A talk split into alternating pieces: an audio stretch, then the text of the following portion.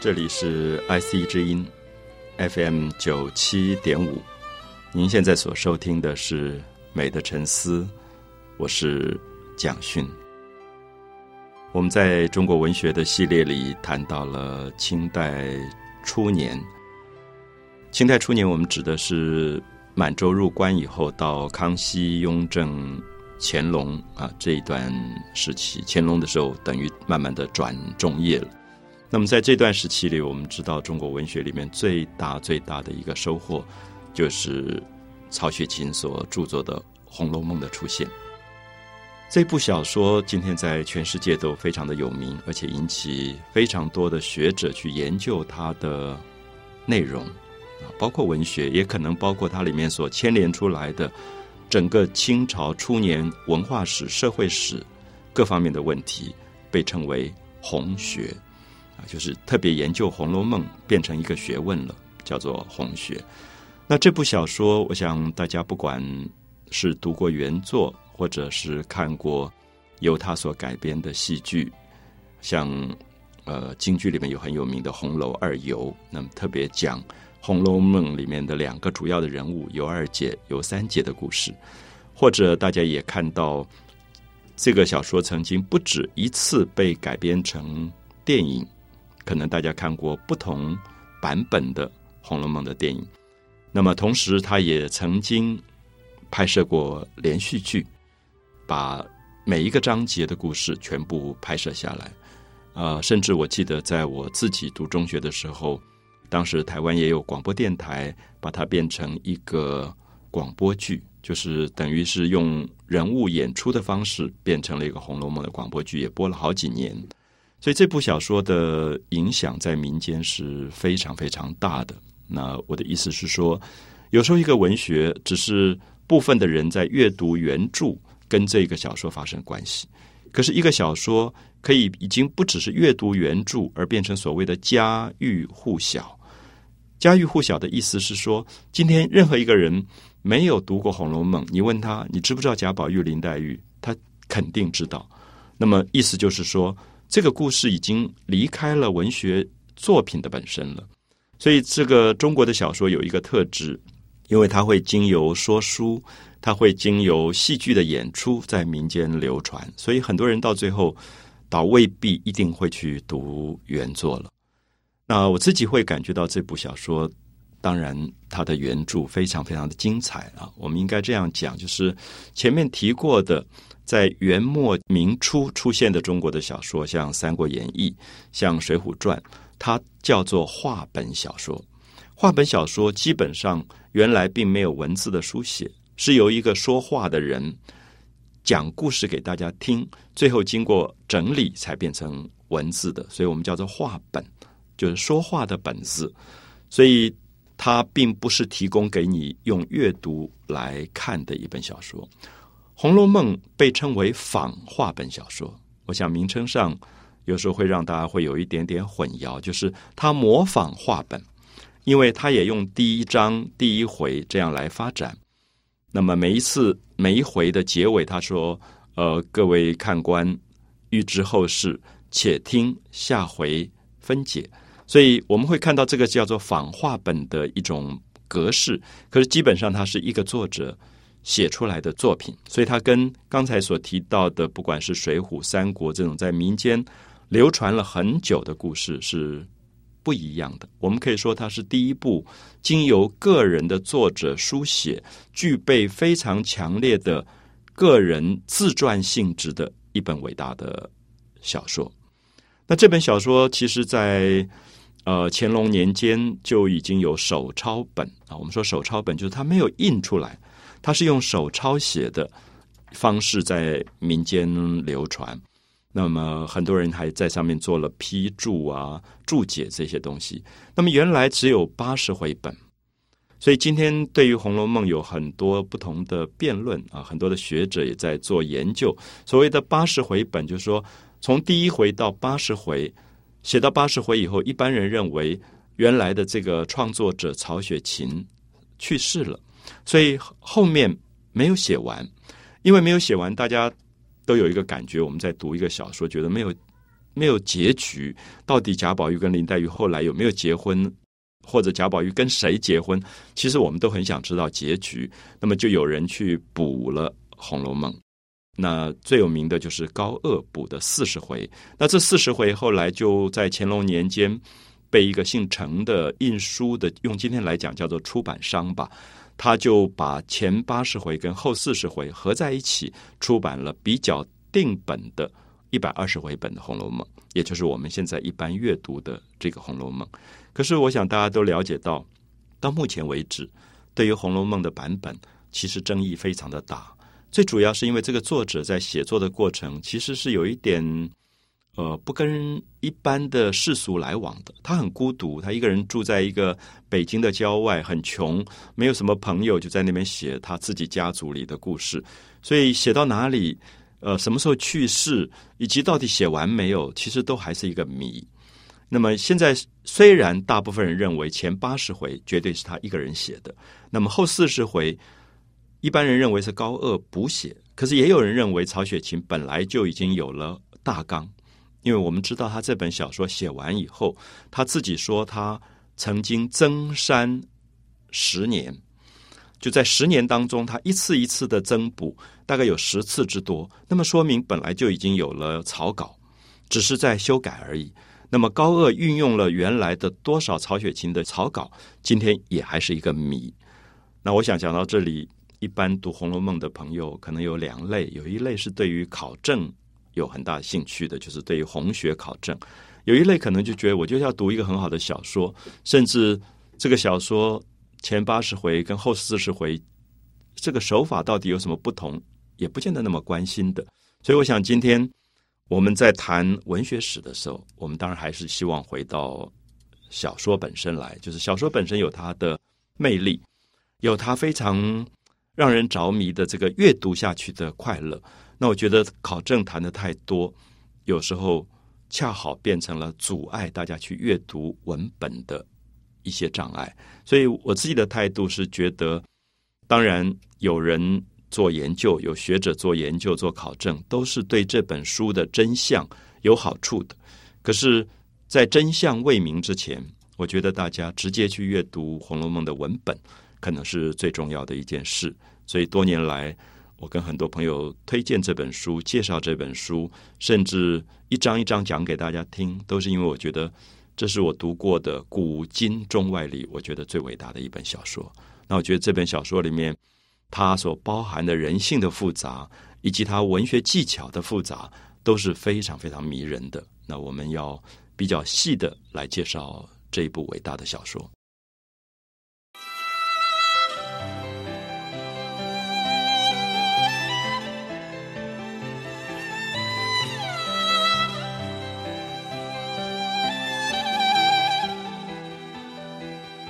关于《红楼梦》这一部伟大的著作，曾经从康熙年代有手抄本在民间流传，后来有了陈委员所做的一百二十回本的刻印本，慢慢慢慢就在整个知识阶层普遍起来。我们说知识阶层，因为毕竟《红楼梦》是透过文字的书写来让大家阅读的，所以它跟《三国》或者《水浒传》这样的小说的流传情况不太一样。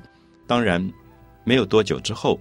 我们看到乾嘉年间，就有人开始把《红楼梦》的局部抽出来，改编成说书、评弹或者昆曲。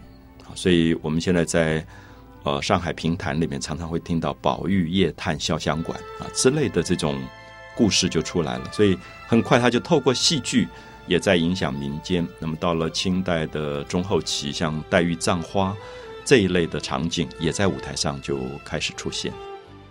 我们要谈到这本书，我想第一个希望大家了解，《红楼梦》并不是这个小说原来的名字。这个小说原来的名字叫做《石头记》，啊，它是讲一个石头的故事。我想，如果读过的朋友一定记得，我们打开第一章第一回，我们就会看到作者讲了一个非常荒诞不经的故事。他是说，在远古、远古、远古时代，就是可能人类都还没有出现的一个洪荒的环境当中。那么当时是神话的世界，所以有两个神啊，共工跟颛顼两个男神，他们就喜欢打仗啊。我们知道男人都很爱打仗的，就打来打去。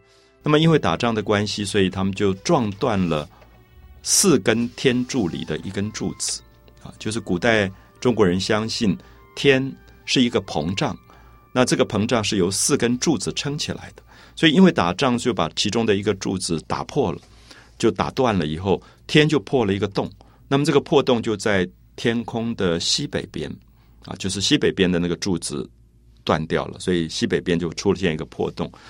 那老百姓的神话理解非常有趣，就是，假如台风来了，你们家的屋顶被打破了一个洞，就会漏雨，你一定过日子过得不太好。所以他们就形容说，在当时上古的老百姓就在这个有破洞的天棚底下过着很苦的日子，民不聊生，动不动就淹水啊、淋雨啊。所以后来就有一个女神。我们知道，女性在过去神话里常常代表一个比较温暖的角色，因为女性就是母亲，所以就有一个女神叫女娲。女娲这个神，她非常同情，她觉得老百姓过日子过得很苦，所以她就想了一个办法，说要把这个天棚补起来啊，就像说我们屋顶破了一个洞，她想把屋顶补起来。那他补屋顶的方法很特别，他就找来很多的各种不同颜色的石头，他把石头就拿火来烧啊，熬炼。那我们就会觉得石头是一个很硬的东西，是一种固体。用火烧，如果我们在家里用火来烧石头，烧了半天它还是石头。可是这个神话里很有趣，他相信石头其实有熔点，就是你用一个高温一直烧一直烧，最后石头会融化成为熔岩。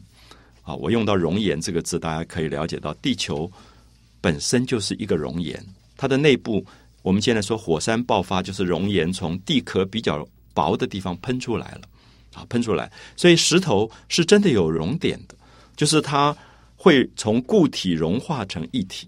所以这个女娃就用大火一直烧这些彩色的石头，烧完以后就把它们烧成一体状。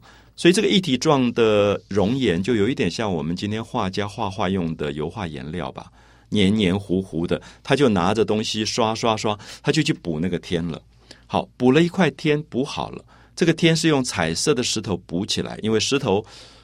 在冷却以后，它又固定了，所以它就变成一个很牢固的一个天棚。可是那一块天就跟别的天颜色不一样，别的天的颜色都是蓝色，那一块是彩色的，因为它是用彩色石头补起来的。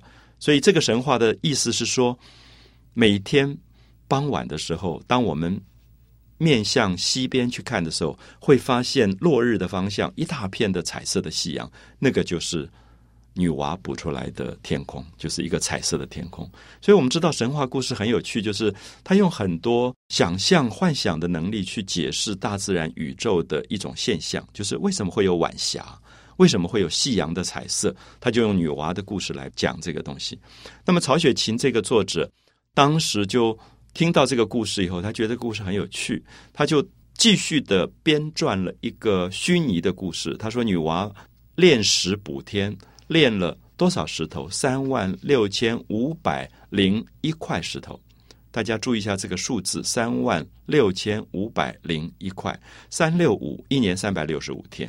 他是讲说，女娲经过很长很长的岁月，三六五其实代表年年月月的过去，这个岁月的时间，然后最后把天补完了。补完以后，所有的三万六千五百块石头都用到天空了。可是有一块石头。多出来了没有用，就丢在大荒山无稽崖。注意，大荒山是一个荒凉的宇宙空间。无稽，我们说无稽就是不可查考的意思啊。我们现在讲税捐计征处的计是查的意思，所以无稽就是无从计考、无从查考的一个悬崖底下。大荒山无稽崖，青埂峰下。这个山峰叫青埂，有人认为这个青埂是在讲情根，就是人生命是有情的，所以有情根所在。那么这块石头就在那边，经过日月修炼，就转换成了一个人形。这是非常东方的故事。我想大家知道，东方都相信任何一个生命。我们知道狐狸，他每天晚上拜月亮，拜月亮，最后他会变仙的。我们知道石头。它可以吞吐日月精华，它也可以变成人的。我们知道《白蛇传》里的蛇，最后不断的修行修行，最后五百年它变成了一个漂亮的白素贞的。所以东方一直相信，任何一个生命经过漫长岁月的修炼，它最后可以转成一个有灵性的生命。所以这块石头就变成了一个男性，其实也就是贾宝玉的来源。所以等于这个石头后来到人间来经历了一个繁华世界的故事，爱恨生死，最后他又回到。原来的地方变成一块石头，他所经历的事情被写下来，叫做《石头记》，就是直接翻译出来，就说一块石头的故事。那我想，这个小说的一个开始，我们可以了解到，贾宝玉后来到人间是嘴巴里含了一块玉生下来的，这块玉其实也就是那块石头的象征。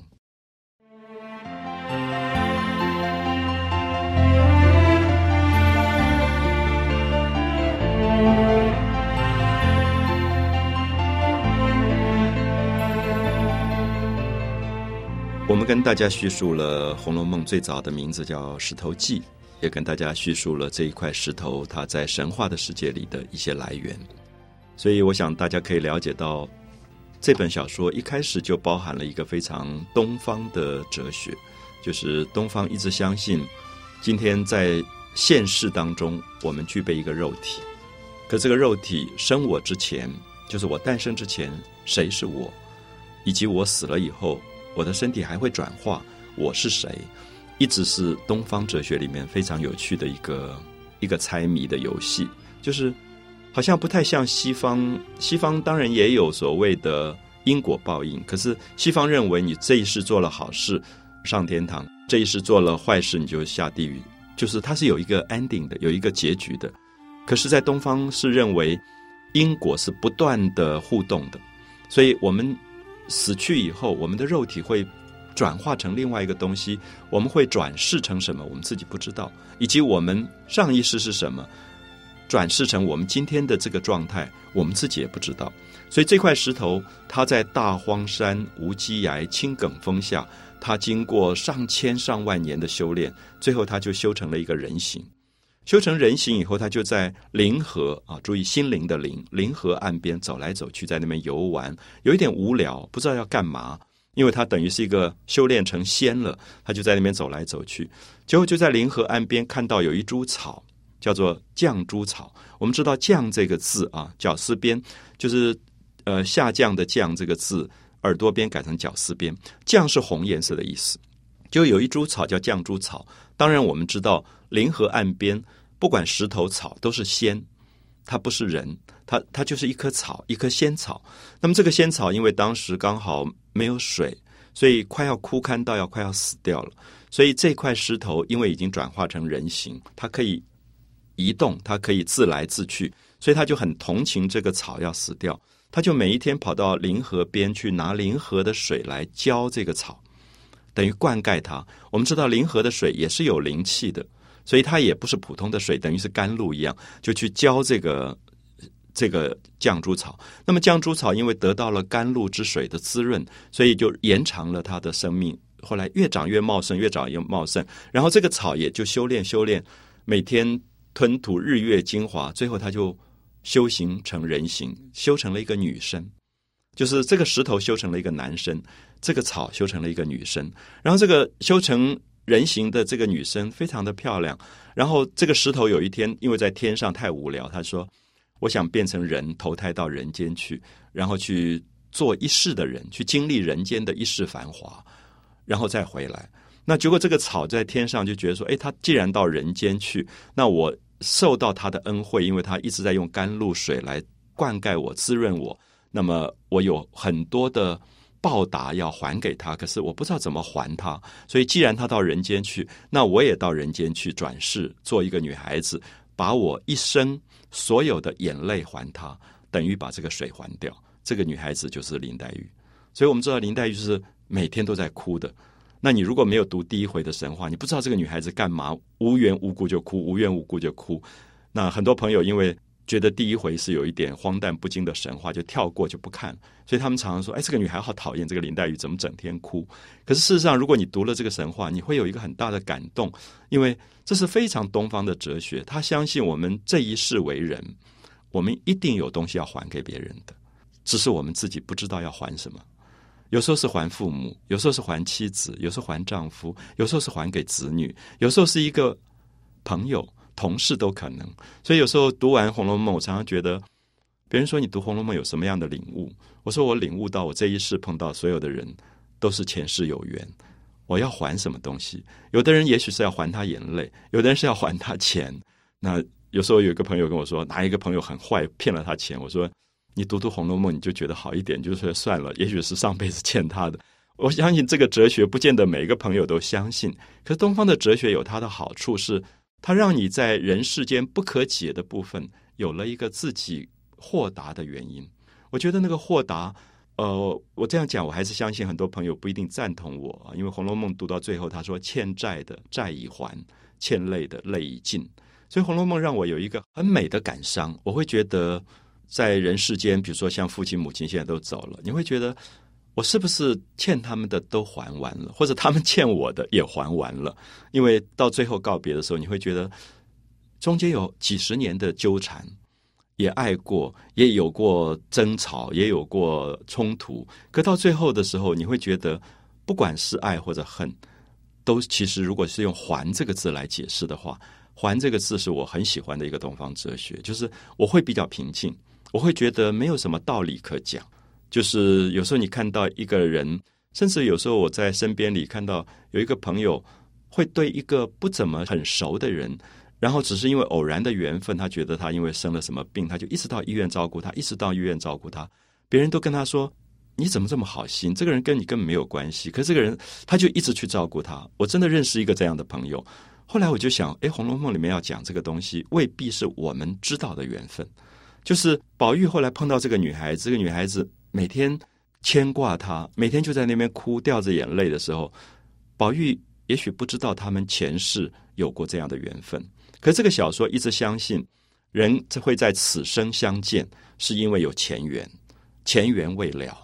所以我们看到后来贾宝玉变成了一个富家公子，然后他的妈妈王夫人，他的爸爸是贾政。那贾政有一个妹妹叫贾敏啊，敏捷的敏。那贾敏就是林黛玉的妈妈，所以他们等于是表兄妹。然后这个贾敏因为很早就去世了，林黛玉十二岁的时候母亲去世，所以林黛玉父亲在做官，没有办法照顾她，林黛玉就去投靠外祖母，就到了宝玉家里。他们第一次见面的时候，林黛玉十二岁，宝玉十三岁。然后宝玉看到这个女孩子，就跟大家宣告说。这个妹妹我以前见过的，大家都说胡说。这个妹妹以前都在南方，根本没有来过北方，你怎么会看过？宝玉就很笃定说：“这个妹妹我以前是见过的。”其实现在读《红楼梦》读了几十次，读到这段非常感动。我常常问朋友说：“有没有一个人，你此生此世见到第一次见到，你会说我们以前见过的？”我相信，如果你找回这样的感觉，你就会懂得《红楼梦》迷人的地方。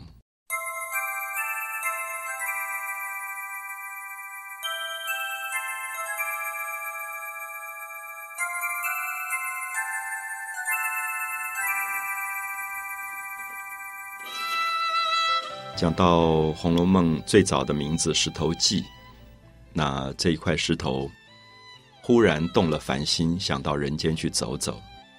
那大荒山底下来了一僧一道。我们知道《红楼梦》里面常常会出现一个癞头和尚，还有一个跛脚道人。癞头和尚是一头拉力头的一个和尚，跛脚道人是一个脚掰卡拉，就跛脚的一个道士。我们看到《红楼梦》很奇怪，常常会出现一生一道，一生一道在不同的《红楼梦》的场景当中会出现。他们有一点像预言者，他们会来点化一下。可是最有趣的是，他点化的东西我们似懂非懂。比如说这一生一道，一开始的时候就唱一个故事给一个人听，这个人的名字叫甄士隐。我想大家知道有一个姓叫甄，就是曹子建喜欢的那个甄宓。他就姓甄。啊，这个甄字，一个西，一个土，一个瓦，这个字啊，甄。士是文人雅士的士，隐是隐藏的隐，甄士隐。我这样念，不知道大家有没有感觉到曹雪芹在这里用了一个双关的声音，就是他姓甄叫士隐，可事实上甄士隐就是把甄士隐去，把真的事情隐藏起来，因为其实曹雪芹在写他自己家的自传，可是他又不方便让大家知道这是自己家的自传，因为他们的家族在清朝从康熙到雍正到乾隆是非常有名的家族。那么这个家族曾经做过大官，曾经富贵荣华，曾经四次康熙皇帝南巡是住在他们家的。所以他有很多事情不方便让人家知道是他们家的事，所以他就用甄士隐。所以《红楼梦》里面有一个姓甄的一个家族，一个姓贾的，就是贾宝玉的贾。所以一个真一个假，他在讲两个东西，然后他告诉我们说：假作真时，真亦假。他觉得我们常常把真的东西当成假的，把假的东西当成真的，什么意思？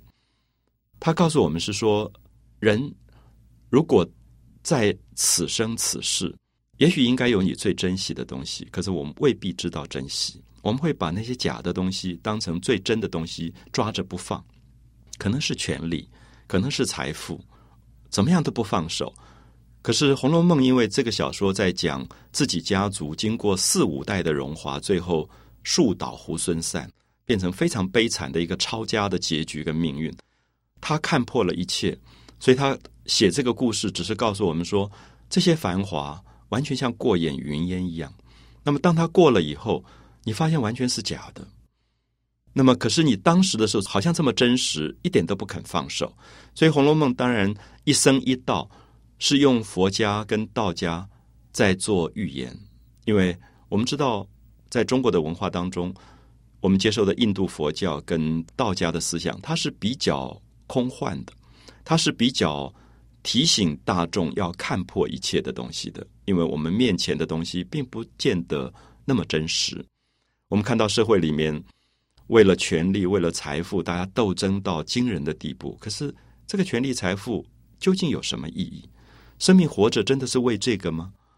那么这个时候，《红楼梦》的书写其实里面有一个非常重要的哲学，就是要把很多东西看破。所以我们看到这个一生一道，最后唱了一首歌叫《好了歌》，给这个甄士隐听。可是甄士隐听不懂，听不懂是说事情没有发生的时候，我们其实即使有天机出现，我们还是听不懂。我们恍然大悟的时候，常常是事情已经过了啊。所以《红楼梦》其实在讲，我们认为好的东西，到最后我们要了了这个字是舍掉，去把它舍掉。他说：“如果好的东西你不敢了，你迟早会有一个幻灭的感觉啊！意思是说，也许你最爱的人，你都不能放手。可是我们知道，有一天你势必放手。你再爱的东西，你再爱的人，你再爱的房子，你再爱的权利跟财富，没有一个东西你会牢牢抓住，因为到最后你全部要放手。《红楼梦》只在讲这一件事情，所以这个作者当然是因为经过好几代的富贵以后。”他才发现，这个家族里面累积的这么多的繁华的故事，其实只是一个过眼云烟。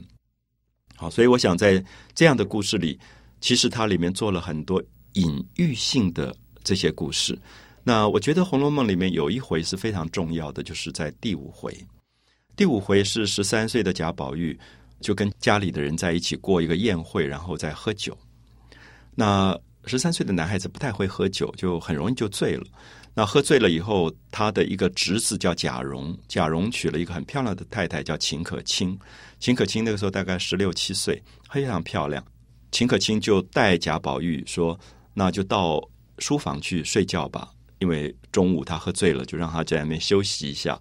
那么就带他去，就进了书房以后，看到很多四书五经这种东西。贾宝玉就很讨厌四书五经，他是一个。”非常反抗主流文化的人，他觉得整天要人家读书、考试、做官是他最厌烦的事。他就说：“我不要在这里睡觉。”这样，那秦可卿没办法。秦可卿说：“这样好了，就到我的卧房去睡觉。”好，我们注意一下，他们是一个叔叔，一个等于是晚辈。